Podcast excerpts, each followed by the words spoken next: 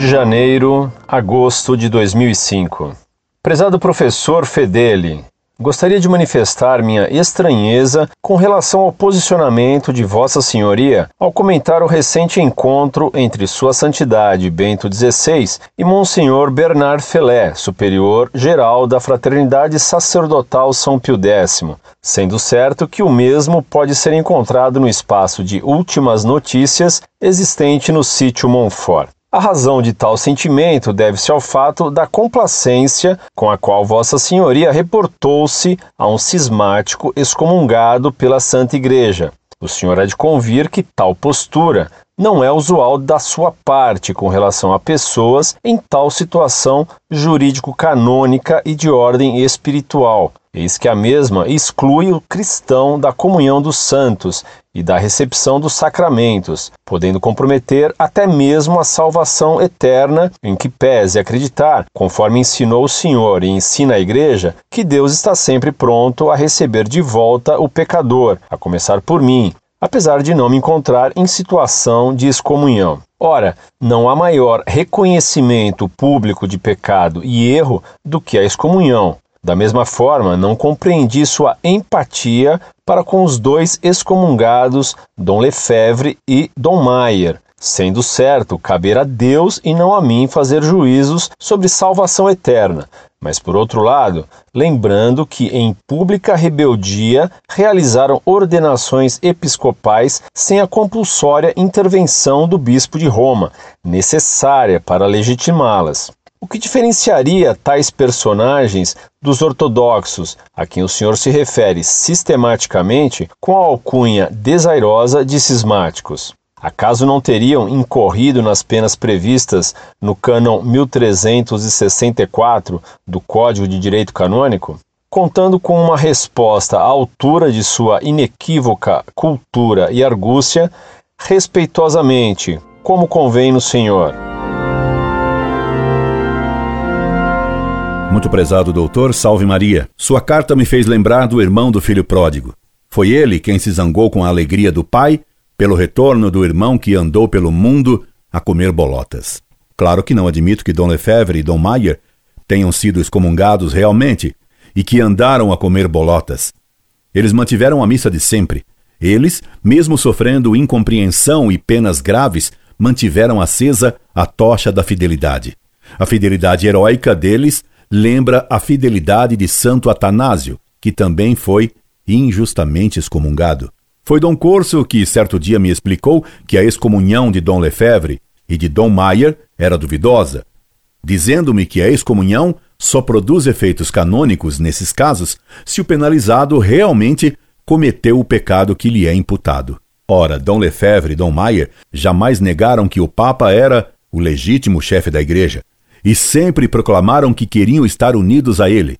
Se o senhor argumentasse com o caso dos tribunais da fraternidade, dar-lhe-ia certa razão. Mas, mesmo com os tribunais que eu acusei de cismáticos, a fraternidade sacerdotal São Pio X, fazendo um acordo com Roma, liquidaria a questão. E qualquer católico deveria se alegrar com a união deles com Roma e com sua submissão ao Papa. Sua carta revela tristeza e até uma certa zanga pelo fato de o Papa fazer um acordo com Dom Felé. Por quê? Quereria o senhor a desavença? Meu caro doutor, venha participar do jantar que o pai de misericórdia ofereceu pelo retorno de um filho, até matando um boi gordo. Repito-lhe, eu é que não entendo sua zanga e sua incompreensão. Preferiria o senhor que Dom Felé não se reunisse com o Papa e que não houvesse a paz? Concordo com o senhor quando observa que minha atitude para com Dom Felé do qual estou separado até agora, não é a usual que tenho para com pessoas de tal situação jurídico-canônica e de ordem espiritual. Pois é claro que não. Dom Felei e os lefrevistas nunca foram hereges e sempre lutaram fielmente contra a heresia modernista que assola a Igreja desde o Vaticano II. O senhor não acredita nisso? Pois lhe cito um texto do cardeal Ratzinger, é o atual Papa Bento XVI, e dito por ele em retiro para o Papa João Paulo II e para todos os cardeais da Cúria em 1983. Faz tempo, hein? A teologia moderna está muitas vezes procurando uma certeza científica no sentido das ciências, naturais, empíricas, e procedendo deste ponto de partida, é forçada a reduzir o ambiente bíblico às dimensões desta demonstrabilidade. Penso que este erro, ao nível da certeza, reside no âmago da crise modernista que reapareceu depois do concílio. Joseph Ratzinger, Cardeal. O Caminho Pascal, Loyola, São Paulo, página 28. Que tal? O senhor vê, meu caro doutor, que Monsenhor Lefebvre e Dom Maier tinham razão em combater o modernismo renascido e rejuvenescido pelo Vaticano II. Compreendeu agora minha empatia com Dom Lefebvre e com Dom Maier? Pois quero dizer-lhe mais sobre essa minha empatia, porque esse termo não é suficiente. Fui bem amigo de Dom Maier e só vi Dom Lefebvre uma vez. Concordei e concordo com eles no combate deles ao modernismo do Vaticano II. Por eles, não tenho só empatia ou simpatia, tenho muito mais. Tenho admiração e fidelidade amiga a Dom Maia, que foi muito meu amigo. Tenho admiração por muitos padres da fraternidade que sei guardaram amizade para comigo, apesar das divergências sobre os tribunais. Também a amizade deles sou fiel, porque eles são fiéis à Igreja e inimigos da heresia modernista. Discordei dos lefrevistas e me separei deles quando eles fizeram tribunais com pretensos poderes para tratar da nulidade do vínculo matrimonial, coisa que só cabe ao Papa. Fui eu quem denunciei esses tribunais por amor a Roma e à Igreja. Separei-me então dolorosamente deles, o que me trouxe a perseguição do atual Dom Rifan, que negava a existência desses tribunais. Agora ele confessa que eles existiam e até os ataca. O senhor sabe, doutor, a mitra traz prudência. Jamais deixei de reconhecer que os lefrevistas lutavam pela fé contra a heresia modernista. Jamais deixei de rezar pelo acordo correto, não campista, deles com Roma. Agora que se anuncia esse acordo, esse consenso de Dom Felay com o Papa, só podia me alegrar.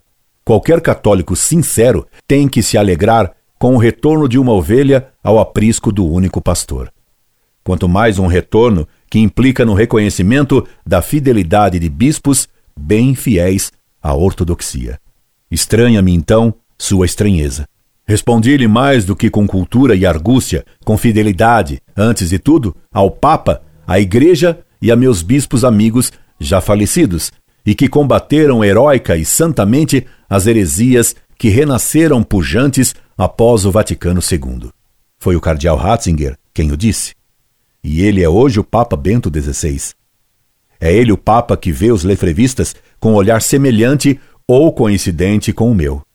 É ele o Papa que está trazendo a barca de Pedro para a coluna da hóstia e para a coluna da Virgem, como foi anunciado no sonho de Dom Bosco e como se vê no terceiro segredo de Fátima.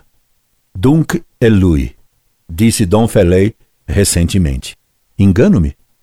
Desejo. Ardentemente desejo.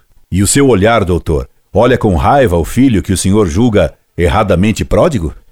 E mesmo que o senhor tivesse razão no julgamento canônico dos lefrevistas, o senhor estaria errado do mesmo modo por entristecer-se com o retorno de alguém a Roma. Festejemos, pois, doutor. Convido para a festa que será feita em tempo razoável. Bradaremos então juntos Viva o Papa e também Viva Dom Lefebvre e Viva Dom Maier. E nesse dia gritarei ainda Viva Dom Felay, mesmo que me guardem rancor pelos tribunais denunciados. Luto pela fé e não para ter amigos. Incorde e aso sempre, Orlando Fedeli.